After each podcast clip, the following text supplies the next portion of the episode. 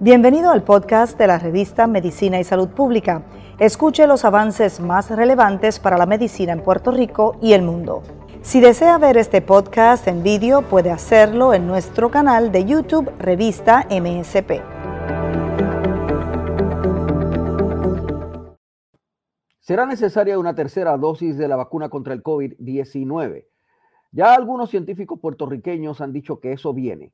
El doctor Anthony Fauci, el, destacado eh, científico que encabeza el proceso de investigación y de seguimiento al COVID-19 en Casa Blanca y en el gobierno de los Estados Unidos, ha dicho que por lo pronto eh, una tercera dosis podría venir para las personas que tienen problemas de, eh, inmunodeficiencia, inmunológicos.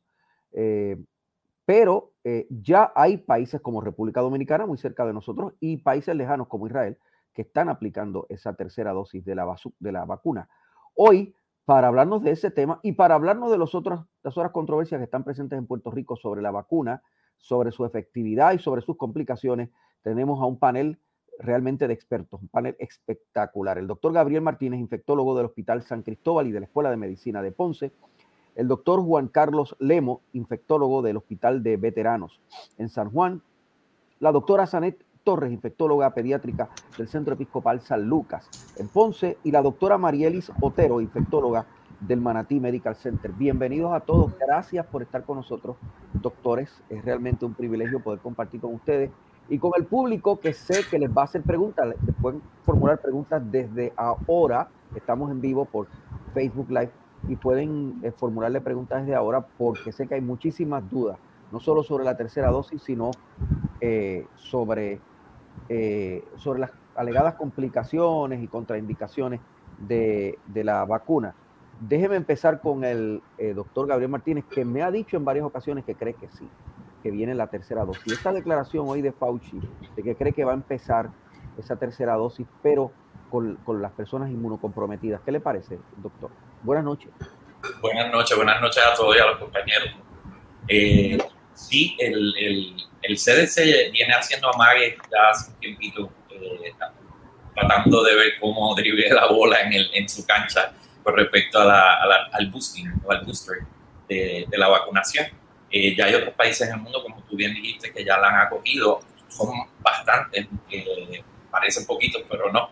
Principalmente los que tienen los recursos para poder accesar y yo entiendo que sí, que eh, probablemente en los próximos días ya estaremos viendo. Lo que va a salir es, obviamente, para una indicación en pacientes comprometidos, lo que hay que ver es cómo los define. Recientemente yo hablaba con una epidemióloga, la doctora Cruz Nazario, y me decía, el problema con esto puede ser no tanto científico, técnico, como ético. Y la Organización Mundial de la Salud ya lo ha planteado. ¿Cómo es que nosotros, eh, que, hay algunos de nosotros que no se digo, no, no, me, no, me, incluyo, ¿verdad? Pero que hay algunos de los, de los ciudadanos puertorriqueños y americanos que no se quieren vacunar. Hay ahora mismo un debate sobre no vacunarse. Y estamos este, hasta desperdiciando vacunas. ¿Cómo es que nosotros nos vamos a dar el lujo de tener una tercera dosis y hay países que andan por el 10% de vacunación en el mundo y tienen situaciones muy, muy graves? ¿Qué cree el doctor Juan Carlos Lemos sobre este bueno, pues buenas noches, buenas noches a todos. Este, Primero, pues sí, básicamente eh, pues, una de mis especialidades en cuanto a infectología es la parte de trasplante. Y desde un principio se vio que estos pacientes son trasplantados, que están tomando inmunosupresores. Eh, después de la primera dosis, su, ¿verdad? cuando estábamos viendo los estudios con, las personas que tienen un sistema inmune ¿verdad? bastante fuerte, con solamente una dosis tú tenías casi un 80% de efectividad. No obstante, pacientes trasplantados, que son los órganos sólidos, eh, en su mayoría realmente pobremente llegaban a un 20, 3, 25% solamente con la primera dosis. Ya se han visto estudios, eh, inclusive salió uno recientemente, uno de los journals o una de las publicaciones médicas de, eh, eh, que el estudio se hizo en John Hopkins, que ellos están tratando ¿verdad? de dar la tercera dosis y es porque cuando miden la, la proteína, lo que viene siendo el spike protein, pues la realidad no habíamos, no habían mostrado una inmunidad eh, asertiva y estas pacientes, ¿verdad? La población es bastante vulnerable. La realidad, en cuanto a, hay ¿verdad? Obviamente eh, hay países que realmente no se han estado vacunando por diferentes razones, o porque no tienen acceso, o porque realmente el ha sido un poco más, más, más lento. Pero yo también creo que es nuestra ética, nuestro compromiso que a nuestros pacientes que están inmunocomprometidos y que tienen acceso a la vacuna, el darle más, ¿verdad? Eh, tratar de evitar de que COVID les esté dando, porque son pacientes que sabemos que son vulnerables. También nuestro compromiso ético de darle una mayor, mejor eh, protección a, ellos. De hecho, hay también una duda de si estos pacientes, no es una duda de científicos, es una duda de gente común y corriente, de si estos pacientes se deben eh, vacunar. Hay mucha gente que, tiene estos problemas y dice, no, yo no me voy a vacunar porque tengo estos problemas. He escuchado a, médicos que me dicen, esos son los primeros que se tienen que, que eh, vacunar. Doctor Lemo, ese, ese planteamiento último es el correcto. Esos son los primeros. Realmente sí, obviamente hay que buscar siempre cada caso individual y buscar qué cuáles son las contraindicaciones, si hay alguna de la cual, ¿verdad? Pacientes que reaccionan, que tienen una, eh, una, unos efectos adversos como alergia o alguna otra complicación, en lo cual se ha visto mínimo en, ¿verdad? la gran mayoría de la población que se ha vacunado. Pero sí, entiendo con que no se incluyeron inicialmente en los estudios para poder hacer la aprobación o el uso o autorización de uso de emergencia eh, que proveyó el FDA. Sí han habido muchos estudios después de eso que sí se incluyeron esta operación. Como te estoy diciendo, el estudio que se hizo John Hopkins fue con pacientes mm. de órganos sólidos y ellos se dieron cuenta que después de la segunda vacuna, al medir la proteína eh, o los anticuerpos en contra de la, la proteína Spike, la inmunidad era completamente mínima, le dieron un booster, una tercera dosis y pudieron llegar a una eh, inmunidad adecuada para poder ver combatir el COVID de una vez que, ¿verdad? Si se llegan a infectar.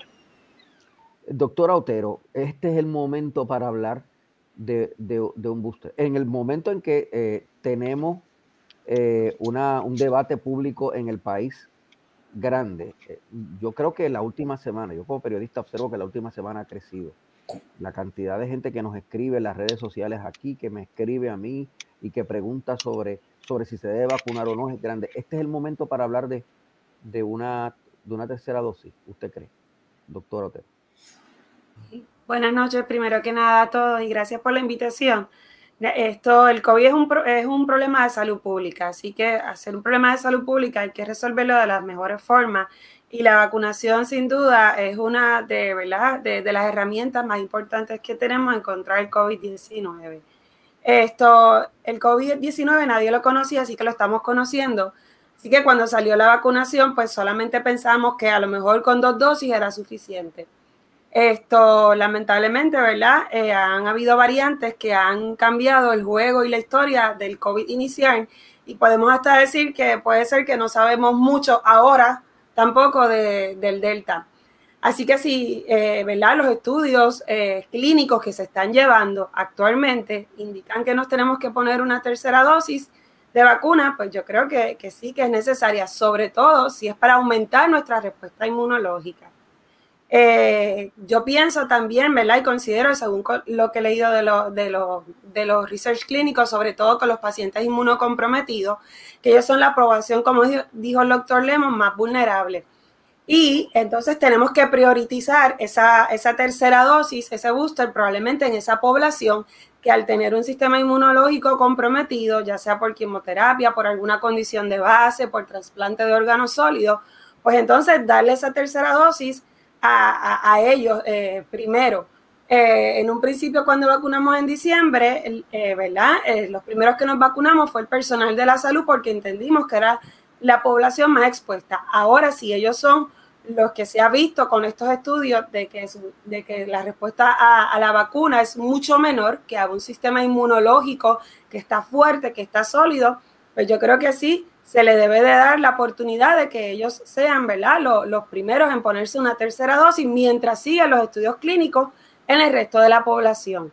A la larga parece que todo el mundo se va a tener que poner la tercera dosis porque he escuchado versiones. Definitivo, probablemente, probablemente, así como, como nos vacunamos todos los años de influenza o tenemos que ponernos refuerzos de otras vacunas, como es el tétano cada 10 años, como es la difteria, varios ejemplos, ¿ok? Esto, y del COVID no sabíamos nada, es algo que lo vamos conociendo todos a la vez y que se siguen haciendo estudios clínicos actualmente a la misma vez que va la, la enfermedad. Así que no me sorprendería, ¿verdad?, de que esa tercera dosis sí viniera para todo el mundo. Una de las cosas que dijo el doctor Fauci hoy tiene que ver con los niños, así que yo quiero ya mismo preguntarle a la doctora Sanet Torres sobre eso, pero quiero empezar por preguntarle a la doctora Sanet Torres si lo que está pasando, ella es infectóloga pediátrica, si lo que está pasando con, eh, con, esta eh, variante y con gente que se está enfermando tiene que ver con que la potencia de la inmunidad o, de la, o del efecto adquirido por la por la primera, eh, por la primera y segunda dosis ya se está reduciendo. Eh, ya, ya, está, ya está pasando, sobre todo los que se vacunaron como ustedes, que se vacunaron en diciembre o en, o en enero. Doctora, buenas noches. Sí, buenas noches a todos. Contestando a tu pregunta, yo pienso que quizás el aumento en el número de casos que hemos visto ahora, eh, predominante por esta nueva variante Delta, eh, tiene que ver un poquito con el porcentaje de vacunación que hemos tenido. Los pacientes pediátricos están más propensos a infectarse porque los menores de 12 años no cualifican para una vacuna. Eh, así que si no se guardan las medidas de distanciamiento o de prevención de contagio, como la mascarilla, el lavado de manos, eh, pues ellos son más, vulnerables eh, y están a, a, riesgo. La variante Delta no es que sea peor que la otra, lo que se ha visto es que tiene un potencial mayor de contagiar a, los que están alrededor de esa persona que la posee. Así que en un ambiente eh, donde se ha congregado, que haya muchas personas ahí, pues están a mayor riesgo de contagiarse, particular esos que no se han podido eh, vacunar aún. De hecho, el doctor Fauci pronosticó hoy que vamos a ver casos de niños contagiados con, con COVID en este, en este momento. ¿Usted piensa lo mismo, doctora? No te escuché bien, se cortó. ¿En este momento vamos a qué? El doctor Fauci pronosticó hoy eh, que va a haber más pacientes de, eh, más pacientes eh, pediátricos contagiados. O sea, que estamos empezando a ver una tendencia que va a seguir y que va a haber más pacientes. ¿Usted, usted coincide con ese análisis? Pues sí lo podemos ver porque de nuevo no están vacunados. La escuela, hay, en Estados Unidos muchos lugares las escuelas presenciales continuaron, eh, pero en otros cerraron y aquí en Puerto Rico igual durante el lockdown todas las escuelas estuvieron cerradas y los pacientes, los niños estaban en la casa, así que ahora al regresar a la escuela pues se puede ver un aumento en el número eh, de casos. No necesariamente es que se contagien más, es que no tienen protección eh, provista por, por la vacuna y debemos esperar eh, condiciones más severas en los, en los niños o, o vamos a, o debemos esperar condiciones más, más, más leves. ¿Qué, ¿Qué, usted espera, doctora? Lo que hemos visto hasta ahora es que la población pediátrica es la menos afectada o con enfermedad leve o incluso sin ningún síntoma asociada a COVID en comparación con los pacientes adultos o aquellos que tienen condiciones comórbidas. Incluso dentro del grupo de pacientes pediátricos, eh, los que están a mayor riesgo pues son aquellos que tienen condiciones crónicas de base o están en algún medicamento inmunosupresor. Eh, pero a modo general, de todas las muertes que han habido en los Estados Unidos, los casos pediátricos están entre los 350, 400, así que no es un número, yo no quiero que ningún niño muera, nadie quiere eh, que eso ocurra, pero viéndolo desde el punto de vista global, total, de las muertes que tenemos, los pediátricos son los eh, menos afectados por esto. Sí hemos visto esta condición post-infecciosa asociada a COVID. Quiere decir que el paciente se contagió con el virus, no tuvo síntomas y cuatro a seis semanas más tarde puede presentar con manifestaciones de fiebre persistente y disfunción cardíaca y es lo que llamamos el síndrome inflamatorio multisistémico asociado a COVID en pacientes pediátricos. Eh, se han reportado muertes asociadas a esto en los Estados Unidos. En Puerto Rico hemos tenido como 14 o 15 casos reportados, eh, pero ninguna fatalidad asociado a eso. El periódico El País en España publicó hace tres días que se han notado trastornos en la regla, la menstruación eh, eh, de, mujeres que se han, eh, que han recibido la, la vacuna. Claro, en la proporción creo que era 800 casos en 60 millones de vacunadas, pero hay estos problemas. ¿Qué dice el doctor Martínez? ¿Hay que preocuparse por esto o, o no, no. Le pregunto en un momento en que hay tanta gente diciendo tantas cosas. Este sí es un estudio científico publicado por un periódico serio, eh, ¿verdad? Y hace tres días. Hay que preocuparse por, la posibilidad de trastornos eh, femeninos. Doctor, no la escuchamos. Sí, ¿me escuchas ahora? Ahora sí, perfecto. Sí. Eh, como dijo la doctora Otero, el, el, COVID es una enfermedad novel, una enfermedad que aunque llevamos un año y medio y parece como una eternidad eh, con él, eh, es una enfermedad realmente relativamente nueva. Así que no me sorprende que sigan saliendo hallazgos, ¿verdad? Principalmente cuando se examina en un grupo, en un universo tan grande. se han hecho, no solamente se están viendo disfunciones hormonales en, en los casos femeninos, como son también los casos de trombosis eh, trombocitopenia asociada a, las vacunas virales. Eh, se han descrito también problemas de disfunción eréctil, problemas testiculares en varones. O sea que no, no, es, no me sorprendería que siguieran saliendo eh, complicaciones a largo plazo, no solamente del, del, del síndrome, ¿verdad? Eh, sino según vaya aumentando la data de vacunación, vaya saliendo más información sobre algunas cosas asociadas inclusive a la vacunación. ¿La vacuna puede afectar la fertilidad o, o, o no? Y lo que pasa es que una, una cosa es decir que existe un grupo de casos y otra cosa es decir que existe causa y efecto, ¿verdad? Eh, son, son, otros 20 pesos, eso hay que estudiarlo extremadamente bien y con mucho detalle. Por el momento lo que se hace es que se levanta bandera para seguir, que las personas sigan saliendo y, y anunciando o denunciando si tienen alguna de esas, de esas complicaciones, eh, como debe hacerse, ¿verdad? Con cualquier medicamento, no solamente las vacunas. Eh, pero siempre lo que hay que recordar es beneficios versus riesgos. Si los beneficios en 800 mil en un universo de 7.9 millones de personas alrededor del planeta, obviamente los beneficios eh, de la vacunación probablemente son mucho mayores, principalmente cuando lo que tenemos vacunados son menos de un 15% de la población eh, universal del planeta. Uno de los directivos del laboratorio alemán eh, que organizó eh, la, vacuna, eh, una de las primeras vacunas, dice que los niveles de anticuerpos empiezan a bajar en los seis meses de completar la pauta de la segunda dosis, por lo que hace falta una tercera entre los nueve y los doce meses. ¿Qué cree el doctor Levy de este planteamiento y, qué, y cuál es la diferencia entre Pfizer, Moderna, Janssen o AstraZeneca, doctor Levy? Okay. Pues básicamente, ¿verdad? Este, como ya todos hemos, dicho, eh, es algo que es bastante, eh, ¿verdad? Todo esto del COVID, los tratamientos, que, ¿verdad? Todo lo que estamos son cambiantes, es algo que estamos aprendiendo eh, con el día a día y siempre tratando de hacer lo mejor. hasta ahora mismo, ¿verdad? No hemos tampoco hemos determinado bien cuál es el nivel del, del, anticuerpo en contra de la proteína del spike para saber, mira, este es el nivel que tenemos para entonces decir que la persona está realmente eh, teniendo un sistema inmune, o sea que eso todavía no se ha definido, hay muchas cosas por saber. Si nosotros la estamos pidiendo para entonces saber si tienen ¿verdad? unos límites por encima o por debajo del valor este mínimo que se detecta, o si lo tienen ¿verdad? tan y tan elevado que entonces pues la máquina no puede ni detectar la cantidad de, de, del nivel de, la, de, de los anticuerpos eh, sí que algo muy pronto.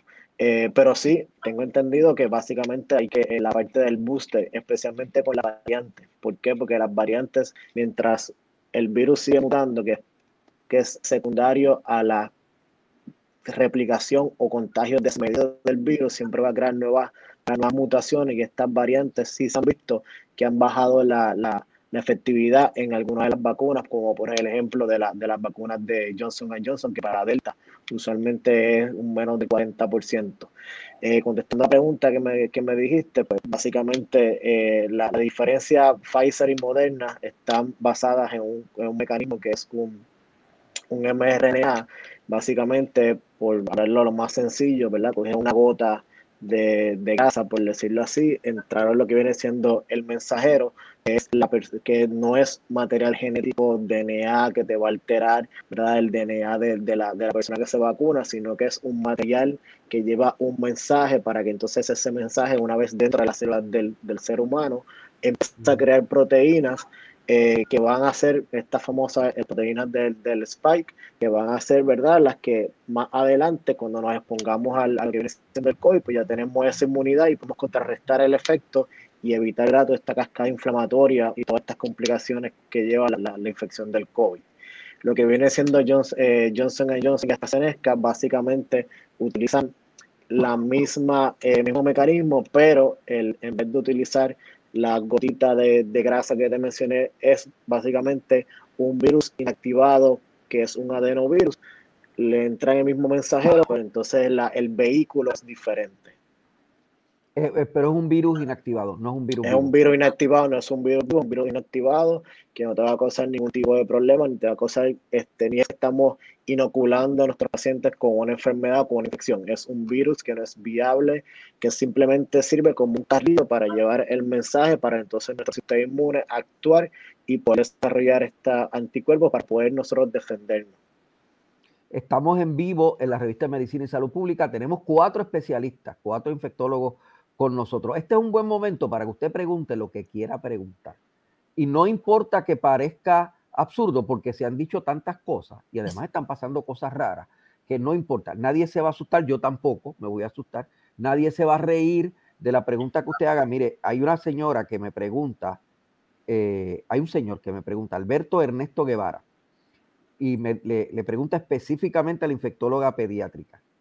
Le dice a la doctora pediátrica, no es una broma lo que estoy preguntando, no es una broma. Dice, si los casos de la farmacia de Ponce que vacunaron a menores de 12 años sin tener el permiso para hacerlo, y al parecer ninguno tuvo reacción alérgica, puede ser como un pequeño estudio de efectos secundarios en menores de 12 años, y como vemos no ha pasado nada. No, no creo que haya sido un estudio, porque incluso se está, eh, se está investigando la posibilidad de si ahí se ha cometido delitos. No creo que sea un estudio, pero eh, eh, es interesante que estos niños de 12 años se vacunaron, eh, de menos de 12 años, se vacunaron sin permiso de las autoridades y no les ha pasado nada. Doctora.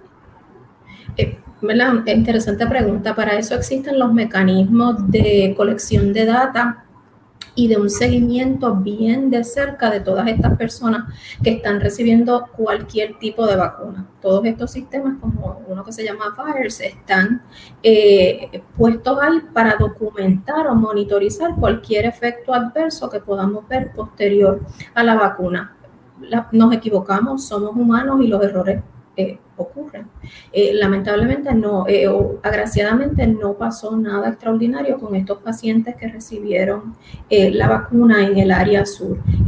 cabe recalcar que en los Estados Unidos se está llevando a cabo estudios clínicos en estos momentos en pacientes tan jóvenes como seis meses de edad.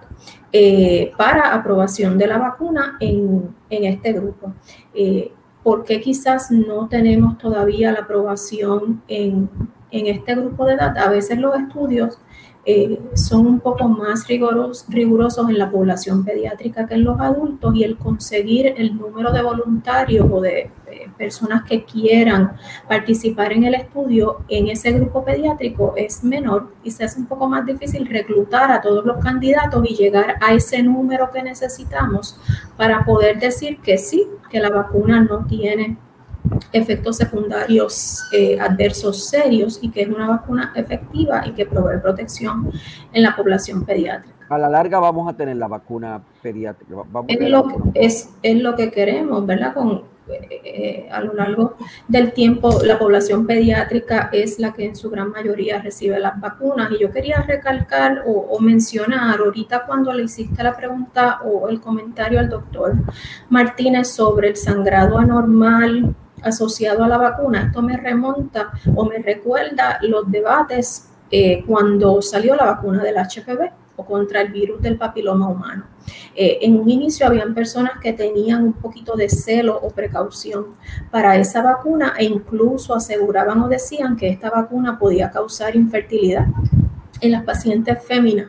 Eh, no obstante, eso no se ha probado, pero sí el virus del HPV, que es el que nos protege con esta vacuna, Si no la utilizamos, puede tener el potencial de causar daño en el sistema reproductor de la mujer y sí te puede llevar infertilidad asociado a infección natural y no necesariamente por la vacuna. Así que hay que hacer ese balance eh, de riesgo-beneficio eh, asociado a la vacuna y lo que me provee protección.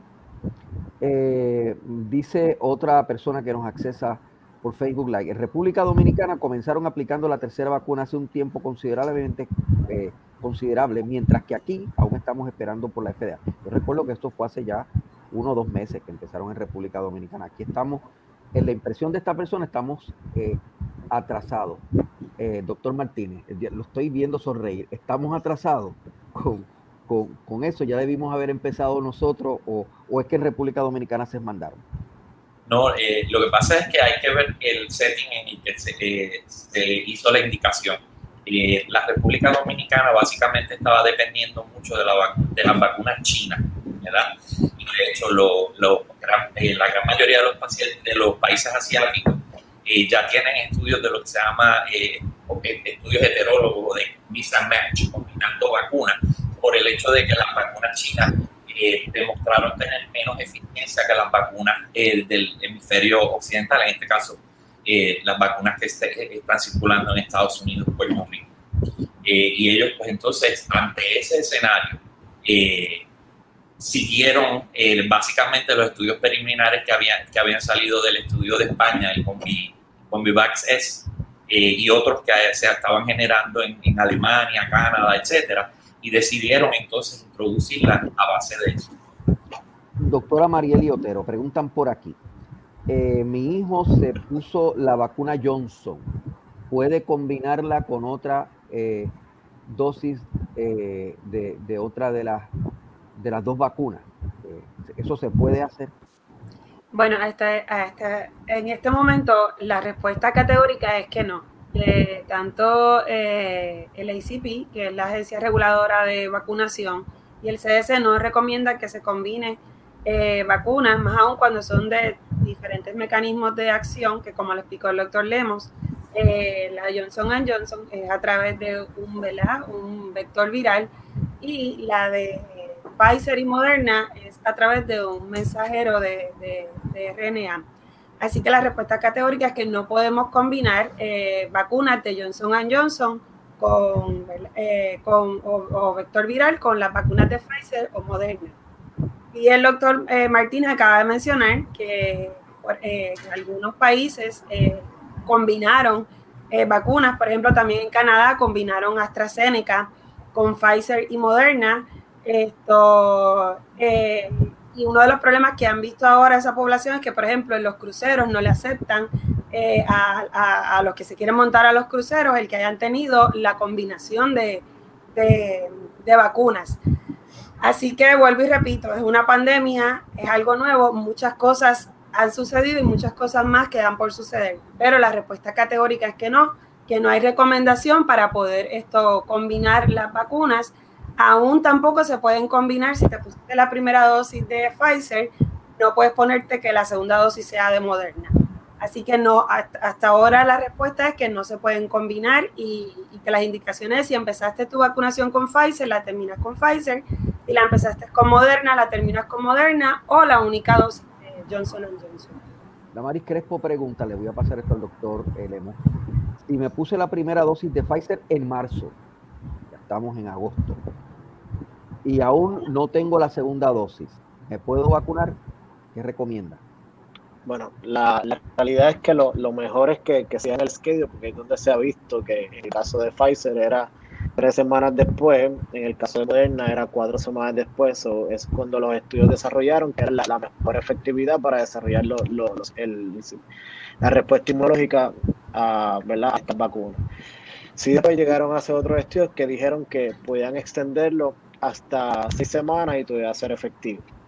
Ahora bien, eh, la indicación es completa la serie de vacunación sin importar el tiempo. Si te pusiste en la primera, eh, colócate la segunda lo más pronto posible y, completa la serie por completa sin importar el tiempo que haya pasado entre ellas. Lo que pasa es que la mejor efectividad, porque esos fueron los estudios iniciales eran tres semanas, cuatro semanas, y se extendió hasta un máximo de 42 días o seis semanas, pero la recomendación actual es que termina la serie porque eso es lo que, lo, lo que te está trabajando, que la segunda vacuna de por sí ya era un booster. Este, así que eso que estamos tratando de tratar de aumentar esa efectividad, que la, la contestación es sí, de la segunda dosis y ayúdanos a, a terminar y a seguir con esta vacunación que tanto necesitamos. Mari Cruz Arnillas pregunta, una persona eh, celíaca, dice aquí, no sé si es cardíaca, y con cáncer de cuello uterino y enfermedad cardíaca, teniendo las dos dosis de la vacuna, puede adquirir el virus y qué consecuencia puede tener? Doctora Torres. Sí. una persona cardíaca y con cáncer de cuello uterino y enfermedad cardíaca, tiene las dos dosis de la vacuna puede adquirir el virus Sí, si la persona tiene las dos dosis administradas en el intervalo eh, mínimo entre, entre ambas adecuado, tiene protección. Eh, no obstante, eso no le quita el riesgo de que se pueda contagiar si se expone a una persona que tiene el, virus y, por ejemplo, está con síntomas. Esa persona tiene una...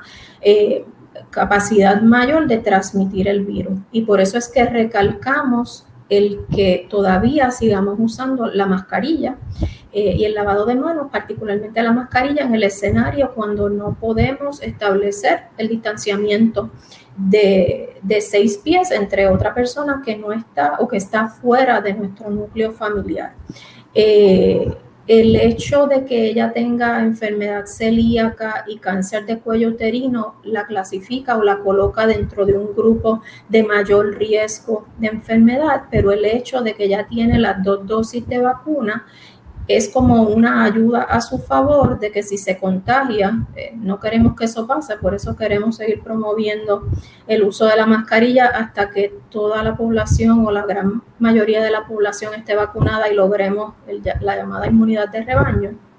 Eh, ella eh, si se contagia, eh, es probable que no tenga enfermedad seria. Y es lo que hemos visto con la información recopilada al momento de los pacientes que se han vacunado.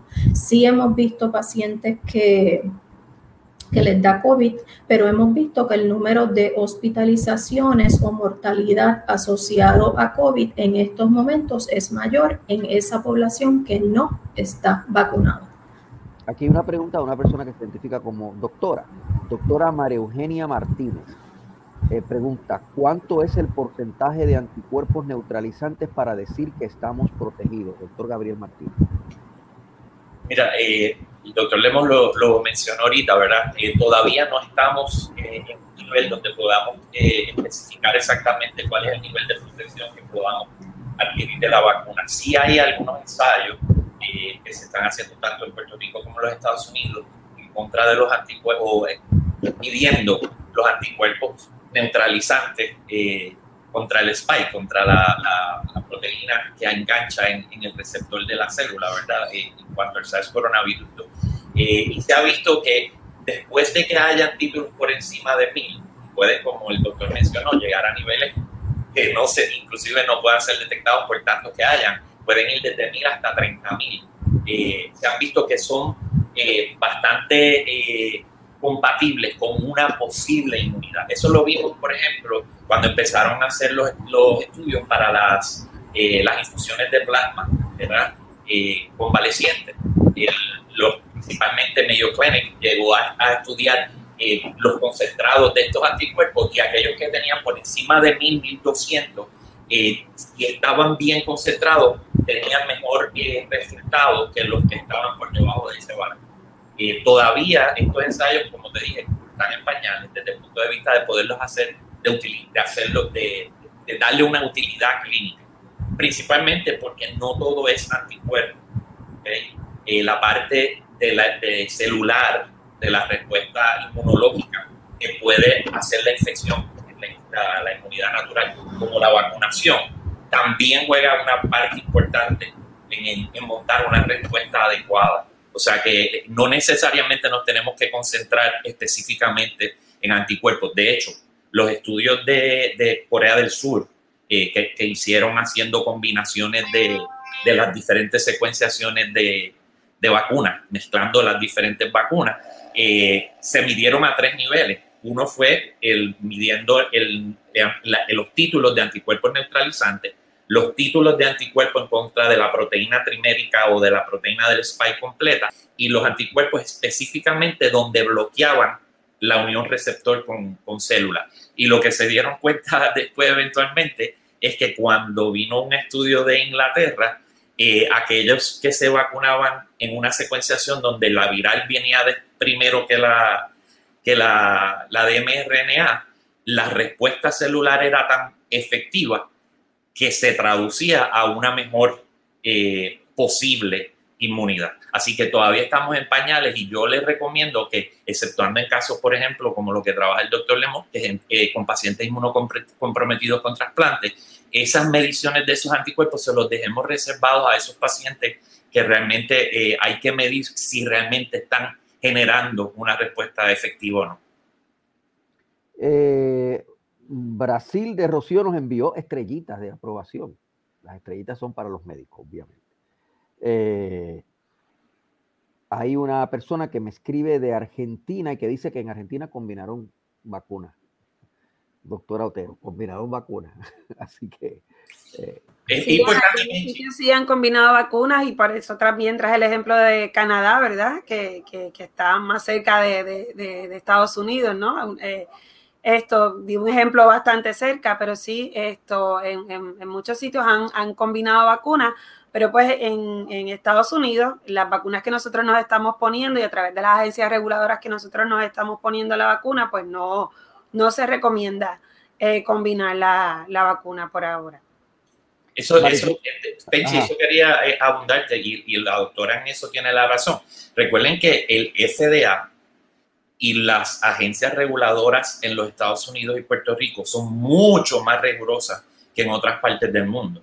Eh, por ejemplo, la misma agencia equivalente europea tiene unas, unas, eh, unos rigores mucho más flexibles para esos tipos de estudios que lo que se ven en los Estados Unidos. Cuando la doctora hace esa, esa salvaguarda, es exactamente basada en las recomendaciones de las autoridades y cuáles son los estándares que se están utilizando en los Estados Unidos y Puerto Rico. ¿verdad? Y sobre eso es que nosotros nos regimos, porque si se hiciera todo a lo loco, pues entonces no vamos a poder seguir exactamente qué es lo que está pasando y qué resultados se, se obtienen de eso. Así que por eso es que la doctora hace esa salvedad y es muy importante para nosotros aquí. Maricruz Arnilla, creo que esta pregunta es para la infectóloga pediátrica. Mi hijo tiene 20 años, es asmático y alérgico. Todavía no le han puesto la vacuna. Aquí, supongo que me está hablando desde Puerto Rico y estoy preocupado tiene 20 años, es asmático y alérgico. bueno, él, debió ponerse la vacuna hace tiempo. Eh, está en un grupo de riesgo eh, y, tiene 20 años, así que para pediátricos mayores de 12 eh, se aprobó hace varios meses, así que um, a principios de año él cualificaba para la vacuna porque estaba aprobada a partir de los 16 y los 18, así que él debería vacunarse. Este es para Lemos.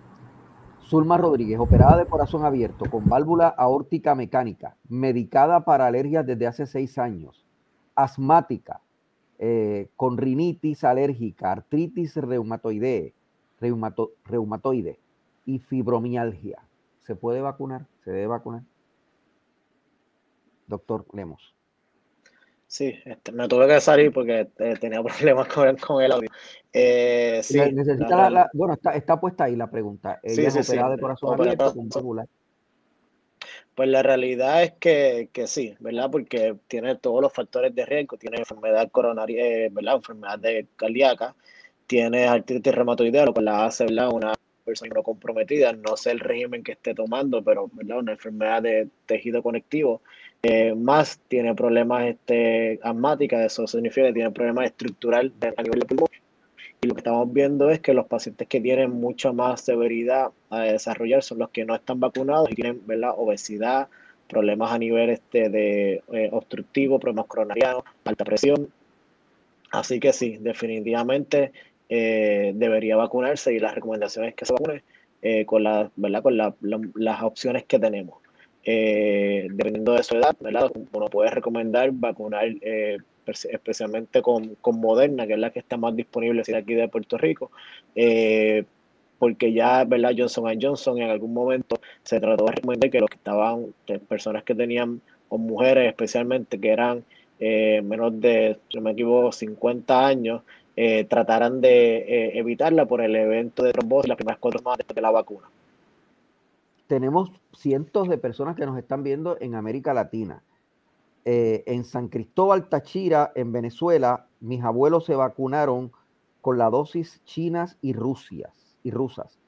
Ellos podrían vacunarse con las vacunas estadounidenses si los ayudo a salir del país, doctora Torres. ¿Qué usted cree? ¿Se pueden, o sea, ya se vacunaron con las vacunas chinas y rusas. ¿Se pueden vacunar aquí? ¿O se deberían vacunar aquí?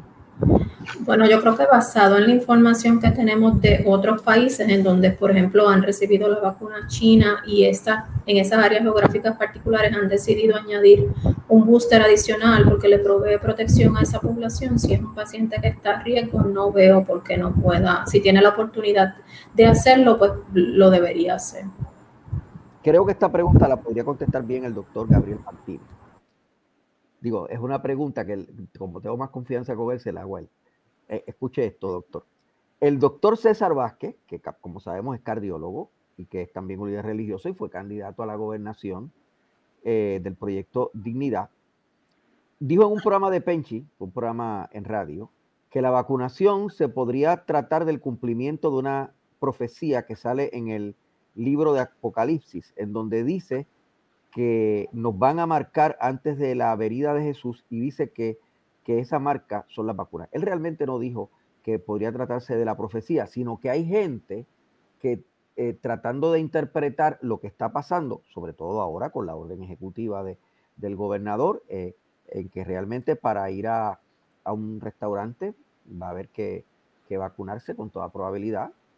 Eso algunos lo interpretarán como una marca, ¿verdad? Y entonces se, se cumpliría de esta manera esa, esa, esa profecía. Yo explicaba los otros días, explicaba ayer al doctor Víctor Ramos que uno no puede eh, hacer apreciaciones lógicas y brincarse etapas, ¿verdad? Uno no puede llegar a una conclusión eh, de que esta es la profecía si, si, si, se brinca alguna etapa. Y la etapa en el análisis teológico aquí tendría que ser que la persona que se dejó marcar, eh, pues una persona que está realmente eh, aceptando a otro que no sea Jesús, ¿verdad? Eh, así que una persona que se está vacunando no está adhiriéndose al, al, diablo, ¿verdad? Sino que lo que está es poniéndose una vacuna. Pero bueno, quiero escuchar la, la reacción de, de un infectólogo. Mira, yo te puedo decir, yo no soy teólogo y esa es mi área de pero, es, pero es abogado. soy abogado. Soy... Los abogados hablan de todo. y lo que, te puedo, lo que te puedo decir es lo siguiente. Nosotros en la medicina nos dejamos llevar eh, por ciencia, por eh, hechos, por cosas que se puedan reproducir, cosas que nos puedan indicar beneficios versus riesgo.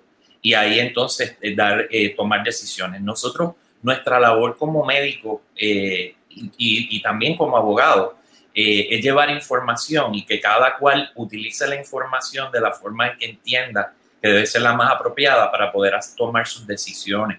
Eh, todo lo que tenga que ver con la parte religiosa, lo que tenga que ver con la parte filosófica, eh, eso pues obviamente debemos dejárselo a los expertos en esa área. Lo que sí les puedo decir es que es mi opinión y esta es mi humilde opinión.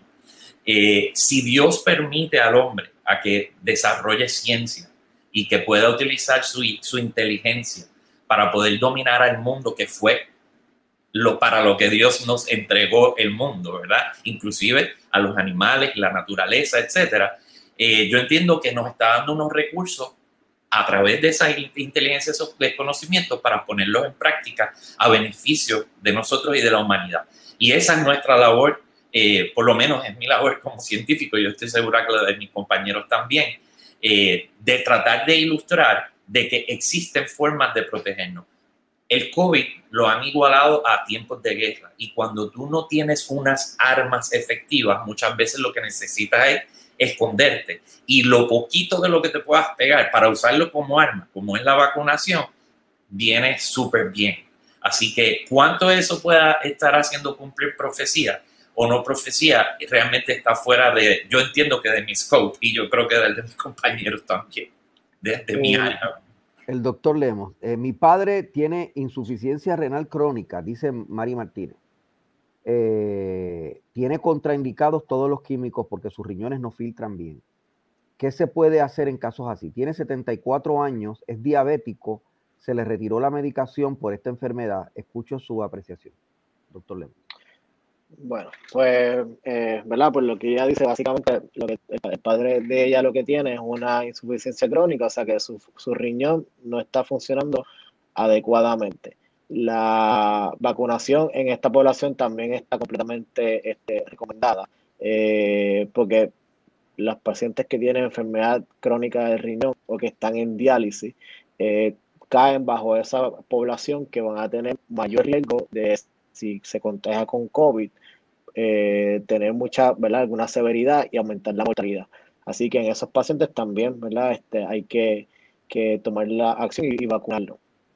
Quiero hacer un hincapié, ¿verdad? Que esta es la pandemia que nosotros hemos estado viviendo, eh, la que nos tocó vivir esta generación, pero las pandemias, ya que el doctor, el doctor Martínez mencionó la, tiempos de guerra, las pandemias han existido desde mucho antes de Cristo y si hay algunas de las que hemos podido, ¿verdad? Y erradicar muchas de estas este, infecciones o disminuir lo que viene siendo el, polio, que básicamente eh, ya no vemos polio, pero tal vez nuestros abuelos o bisabuelos llegaron a ver eh, muchas complicaciones por polio, lo que viene siendo eh, enfermedad de tétano, la misma influenza, que era lo que se conocía como el Spanish flu en algún momento, que mató hasta mucho más que la, que, guerras, la, la, esta condición. La única herramientas o armas ¿verdad? Que, tuvimos para poder eh, controlar y hasta erradicar en muchos países y tal vez del mundo eh, estas condiciones fue el uso de, vacunación masiva.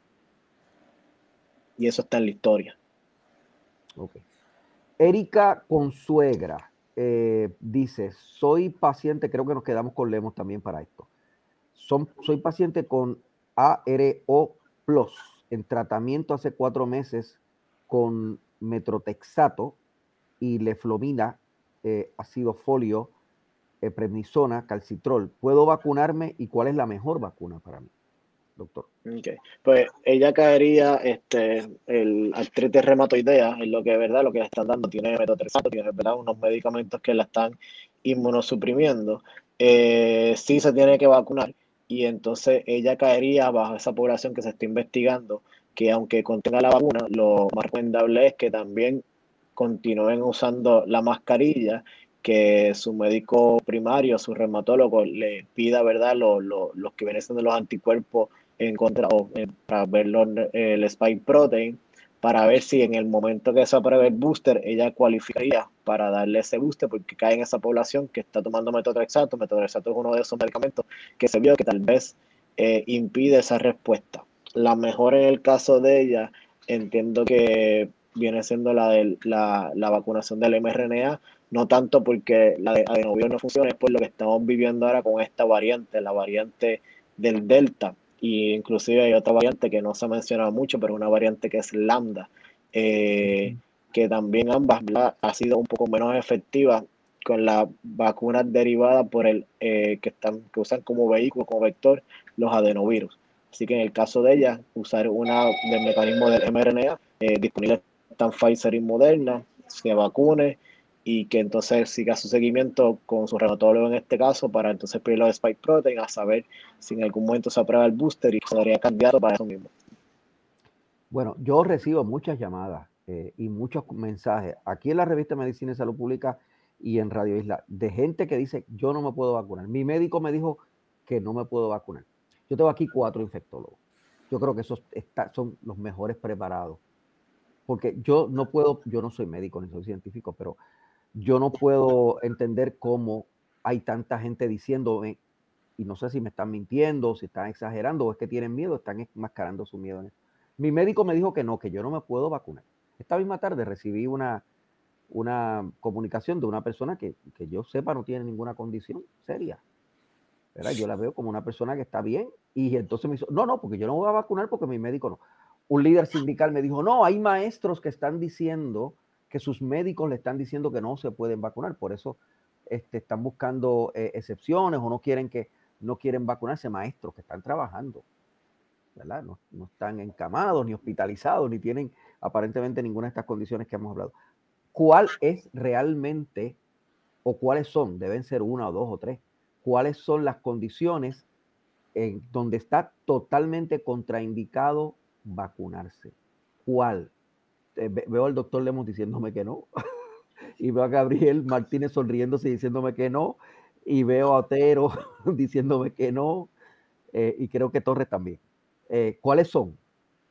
empezamos con, con Otero. ¿Cuáles son, doctora? Bueno, realmente la única contraindicación, ¿verdad? tenemos que dividirlo, esta contestación en absoluto y relativo. La única contraindicación absoluta es que seas alérgico a uno de los componentes de la vacuna y lo que se ha visto es que el polietildicol es el, ¿verdad? el agente que más ha causado las alergias en, cuanto a la vacunación.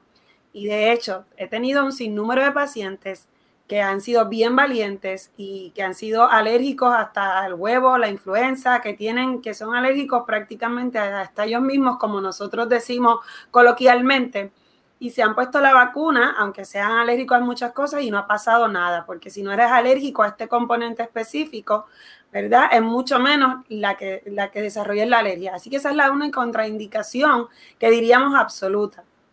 Hay eh, contraindicaciones relativas y más que contraindicaciones relativas, yo diría que sería posponer la vacuna eh, por momentos. Por ejemplo, en el caso de los pacientes inmunocomprometidos, no le vamos a poner la vacuna cercana a una infusión que le hayan dado para controlar su, su, ¿verdad? Su, su, su, enfermedad. Por ejemplo, si eh, eh, te bebiste el metrotexate para la artritis reumatoidea un lunes, pues no te vacunes martes ni te vacunes miércoles porque tu cuerpo está débil, porque le estás, lo estás inmunocomprometiendo para ¿verdad? inactivar tu enfermedad.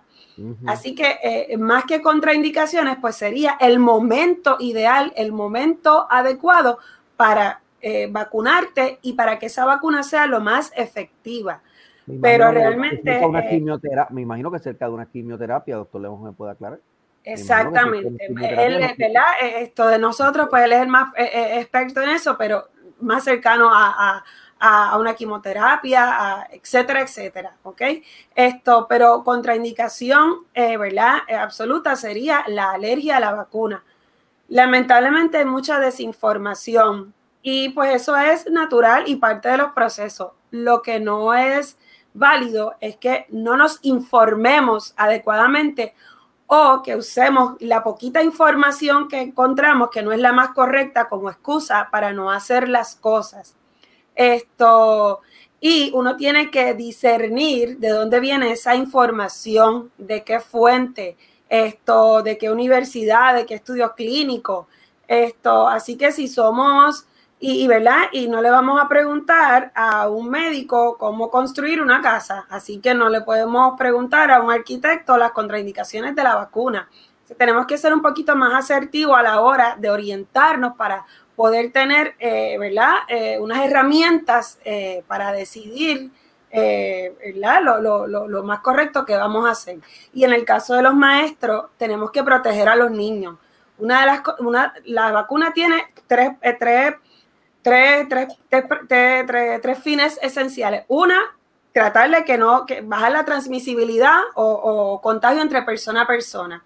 Dos, que si me da la enfermedad no me dé tan fuerte. Y tres, proteger las poblaciones que todavía no se pueden vacunar o porque son alérgicas o como nuestros niños que todavía no se pueden vacunar los menores de 12 años. Así que yo creo que los maestros, ¿verdad? Sobre todo ahora regreso a clase, deben de pensar un poquito más esa decisión y si no hay ninguna contraindicación, esto, ¿verdad? Eh, eh, eh, considerarlo para protegerse a ellos mismos y a, nuestros chiquitos. Ah, ah, ¿Puede un médico generalista, ¿verdad? médico de familia, médico, eh, puede estar dando estas recomendaciones de vacúnese o no, o no se vacune, con, este, con estos cuadros complicados que nos han explicado hoy aquí, doctor Martínez. ¿Quién debe dar estas recomendaciones? Mira, se supone, se supone que, que un médico eh, una de las funciones y de los deberes de cualquier médico es mantenerse informado y al día eh, de la información que está girando y obviamente discernirla. Discernirla para poderla transmitir eficientemente a aquellos que son lejos, que no conocen de medicina. Entre estos, pues obviamente nuestros pacientes. Eh, lamentablemente, lo que tú estás escuchando en la comunidad, de que las personas te dicen lo que los médicos le dicen que no se las pongan, eh, es bien desafortunado, pero es real. Y muchas veces está basado inclusive en desinformación de parte de la misma comunidad médica.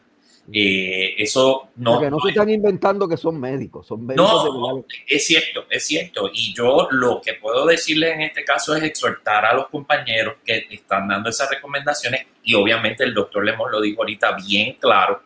Uno tiene que estratificar las recomendaciones a base de la clínica específica de cada paciente. No todos los pacientes se tratan igual, las recomendaciones no son iguales.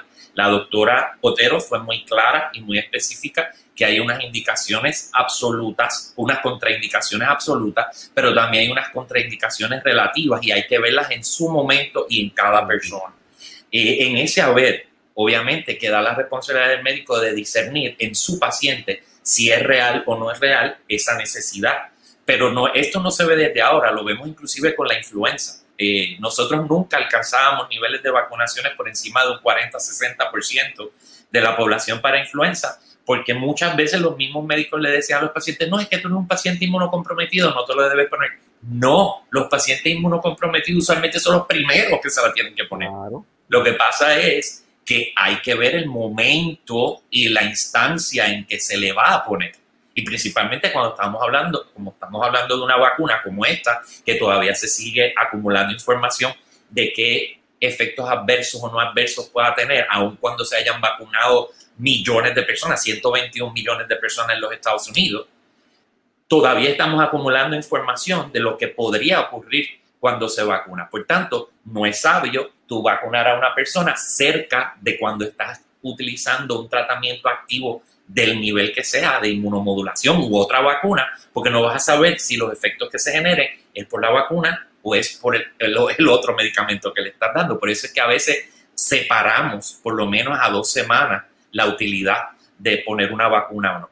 Pero lo que tú estás recibiendo sí pasa. Y, eh, yo lo que puedo exhortar a la comunidad eh, médica es que la mayoría tiene que instruirse, ¿verdad? Porque no todos los médicos conocemos de todo, fue como dijo la doctora, ¿verdad? A un arquitecto se le va a poder construir una casa. Hay médicos que su área de expertise no necesariamente son pacientes inmunomodulados o inmunocomprometidos y no necesariamente eh, son, médicos que conocen de eh, vaccinología. Iliana Quiles, yo creo que esta pregunta es para nuestra eh, distinguida infectóloga pediátrica. Ella dice, esperamos que se reconsidere la clase presencial para las que tienen edad para vacunarse. Dicho sea de paso, hay epidemiólogos diciendo que hay que revisar bien ese protocolo porque se está hablando de un protocolo de tres, de tres pies de distancia nada más hay salones con 25 eh, estudiantes, eh, hay salones que encima de que tienen 25 estudiantes van a estar reconstruyendo el salón allí mismo, lo que lo apiña aún más. Entonces esta, esta persona, Eliana les dice, sería bueno que reconsideraran las clases presenciales para los niños que no tienen edad eh, para vacunarse. Doctora, ¿qué usted cree? Yo pienso que no podemos seguir castigando a los niños porque hay adultos que no se quieren vacunar y ellos no pueden tener el acceso a la educación presencial eh, y necesitan unas destrezas básicas para su, su conocimiento eh, que no lo van a adquirir de forma virtual. Esto es un tema bien neurálgico. Eh, pero yo pienso que la información que tenemos hasta ahora, lo que se ha visto es que aunque dependiendo del nivel de transmisión comunitaria, las escuelas debe ser eh, lo último en considerar que deba cerrar y viceversa lo primero en abrir, siempre manteniendo las medidas de protección. Eh, por ejemplo, hay que hacer ajustes eh, en en medio de esta pandemia, los salones de clase que conocíamos de 30 a 40 estudiantes a lo mejor no es una realidad eh, en estos momentos y hay que reorganizarse. Eh, con la información que conocemos, eh, a partir de los 12 años, toda esa población dentro del plantel escolar debería vacunarse, todo el que eh, cualifique para eso. El uso de la mascarilla tiene que ser obligatorio. en cuanto, en todo momento, en cuanto al distanciamiento o el espacio entre estudiantes en el salón de clase, la distribución debe estar basada a cómo está ese espacio. Yo personalmente pienso que los tres pies se pueden utilizar en ese salón de clase donde quizás están los adolescentes que son mayores de 12 años y están todos vacunados y tienen la mascarilla. En los más pequeñitos, eh, a lo mejor yo consideraría un espacio en donde están los seis pies y siempre tener la mascarilla. Aunque sé que por otro lado alguien me va a cuestionar y, se ha visto esta información en que los más pequeñitos no tienden a transmitir el virus eh, tan eficientemente como lo harían los adolescentes, pero los adolescentes están vacunados, así que deberían tener eh, eh, están menos propensos de propagar el virus. Así que en cuanto a eso del distanciamiento, yo pienso que esa debería ser quizás algo que deban tomar en consideración en cuanto a los tres y los seis pies. Eh, hacer actividades en aire, en espacios abiertos, si el plantel escolar se lo permite. yo sé que aquí en Puerto Rico hace calor en, estos meses, pero a lo mejor un poquito más he entrado el tiempo, ¿verdad? Antes yo estudié en escuela pública, no había aire acondicionado en los salones de clase y aquí estoy. Eh, así que eh, eso se puede hacer. Eh, y entonces en el momento de las meriendas o, del, del, almuerzo, pues establecer un protocolo de cómo va a ser que vamos a distribuir los estudiantes para que, pues, obviamente ellos se puedan quitar la mascarilla, puedan comer y disminuyamos el, riesgo de contagio. Tener una enfermera escolar que pueda estar presente e identificar ese niño, No deberían llevar los niños si están enfermos a la escuela y esto no es de ahora, es de siempre. Un niño con fiebre no debe ir a la escuela porque va a contagiar a los demás. Ese es el momento donde está con mayor carga viral si es que tiene un proceso viral y lo va a transmitir a los demás. Eh, debería quedarse en casa hasta que determinemos qué es lo que tiene el paciente y cuándo está listo para regresar a la escuela. Las clases en la escuela pública empiezan presencialmente el lunes, pero ya los maestros están en el salón de clase y los reportes que estamos recibiendo son dramáticos. Hay eh, salones eh, en donde eh, no han prendido los aires acondicionados por un año y medio. Y cuando los prendieron, lo que salió fue una cosa horrible. Eh, o sea, no salió aire acondicionado. hay lugares en donde hay excreta de ratón. Hay lugares con iguana. Los estudiantes van a tener que convivir con iguana. Polvo. O sea, hay toda serie de cosas, porque yo no sé qué pasó con el personal que, se, que debe dar mantenimiento durante un año y medio que parece que no, no estaba ahí o que nadie lo supervisó, que no trabajó. Eh, ¿Qué hay que hacer con eso? Digo, estas son condiciones que no necesariamente son relacionadas con el COVID, pero son relacionadas con la salud pública, ¿verdad? O sea, ese no es un buen ambiente para que los niños son cosas que sabíamos y que iban a venir, así que no se debió perder el mantenimiento de estos planteles escolares. No nos íbamos a quedar de por vida en la casa encerrados, así que se debió eh, continuar con el mantenimiento de estos planteles escolares. Aquí en Puerto Rico hay áreas de la isla en donde se han visto seriamente afectados. María, los temblores, la pandemia.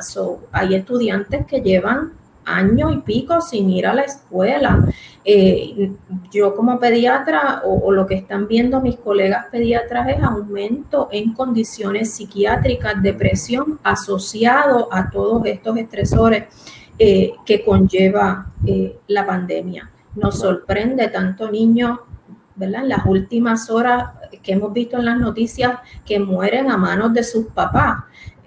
¿Verdad? Esto es la pandemia, al estar encerrados en la casa, no hay un trabajador social que pueda supervisar a ese niño, quizás la escuela era el único lugar donde ese niño estaba seguro y podían vigilar que esto no pasara. A lo mejor este no es el caso de los, de los pacientes que hemos visto recientemente, pero podría ser. Así que yo no creo que debemos... Tenemos, dos casos de asesinato, Gurabo y Villalba. Yo no creo que debamos cerrarnos a que los niños se tienen que quedar en la casa. Hay padres que trabajan, se les hace difícil.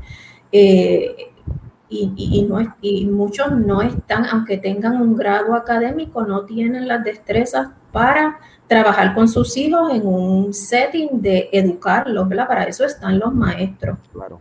Así que tenemos, tenemos, que atemperarnos a esa situación y buscar las alternativas de cómo podemos eh, seguir a eso. Si ellos quieren la educación presencial, pues tienen que moverse a vacunarse.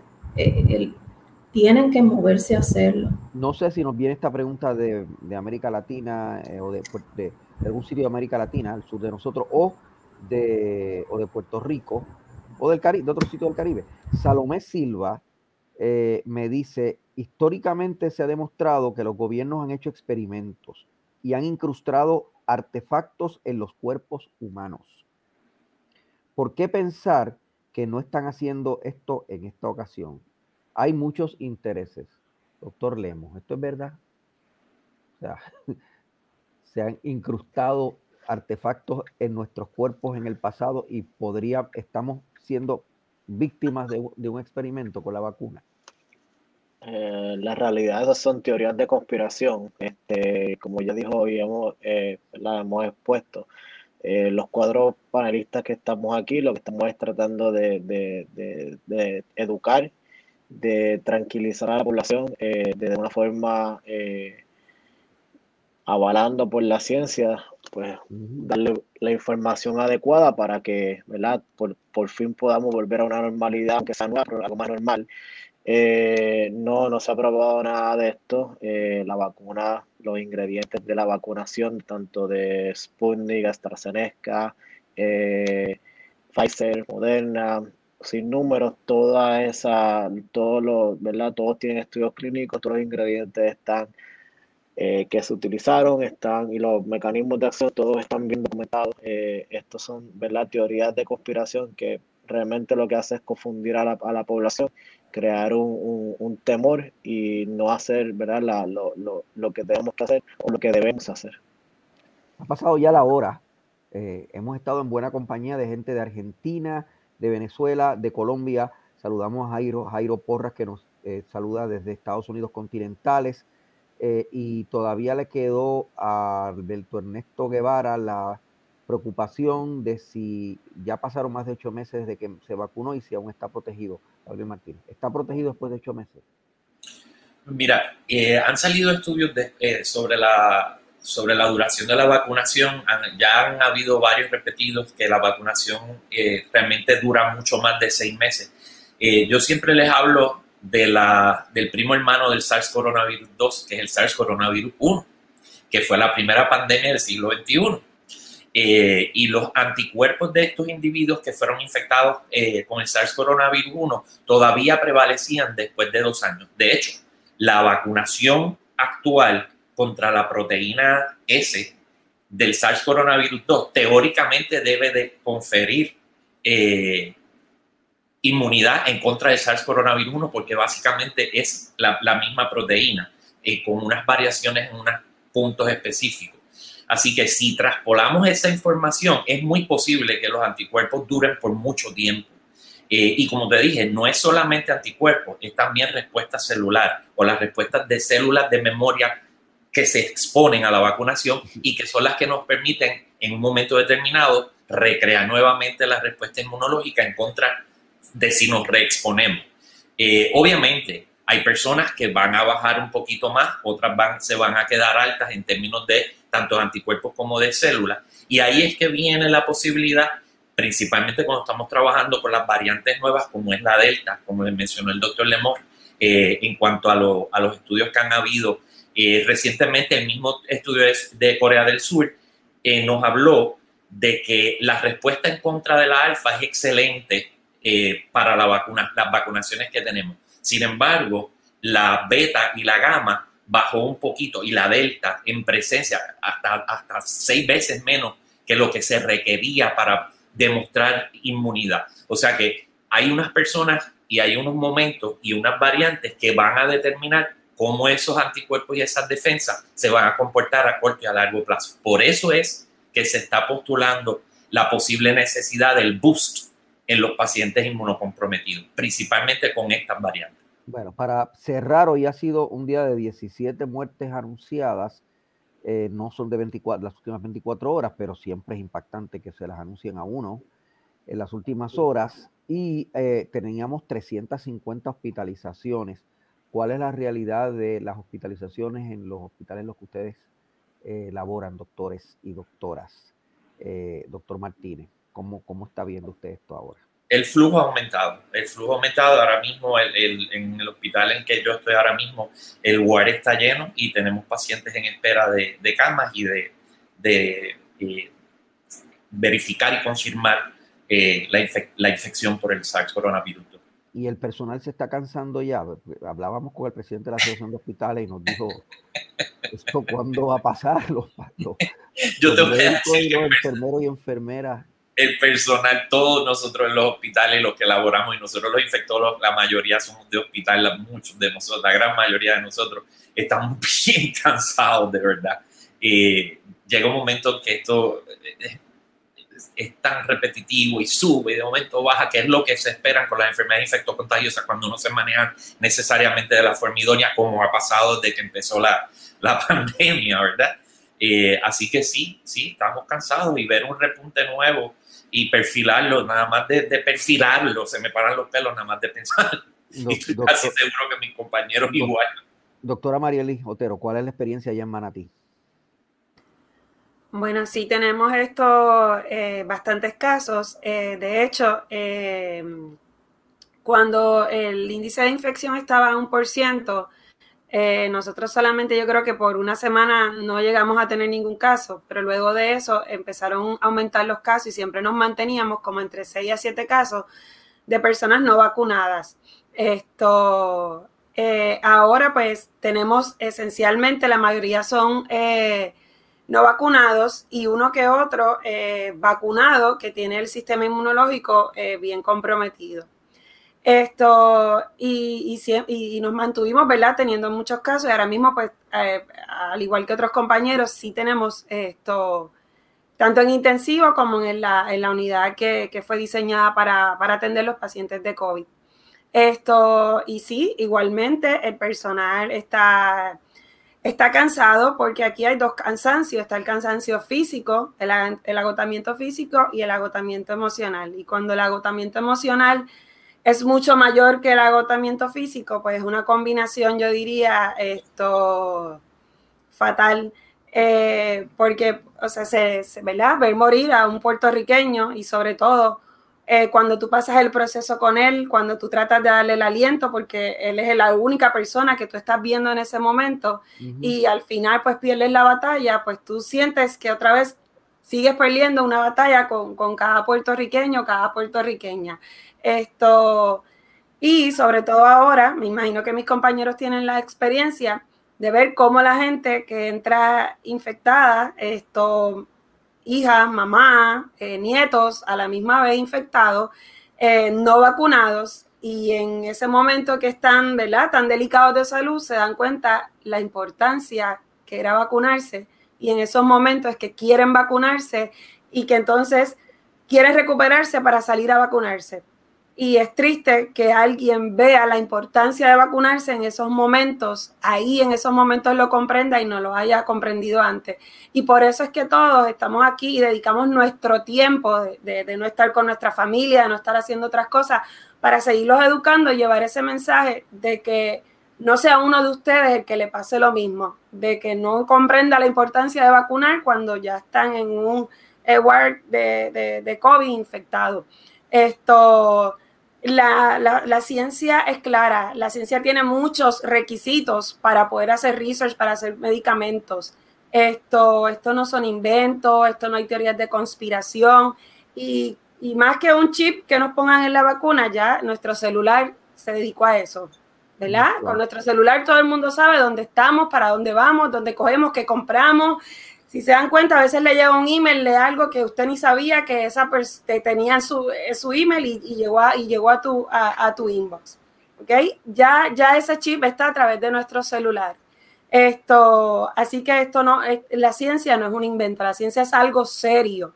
Esto, donde los procesos son muy rigurosos, como todos, sí habrá efectos secundarios y no son totalmente inofensivas, pero lo que hemos hablado, el beneficio siempre va a ser mucho más que, los riesgos. Bueno. Y no queremos, no queremos que le pase eso a las personas que están afuera no vacunadas, que entren a un bar todavía pensando si se iban a vacunar o no.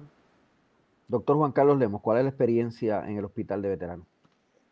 Pues eh, aparte del hospital de veteranos, yo visito ¿verdad? otros hospitales en, la montaña y también en, el área de, del área metropolitana. Básicamente la experiencia se puede reproducir, tanto como me han, dicho mis otros colegas, es personas no vacunadas.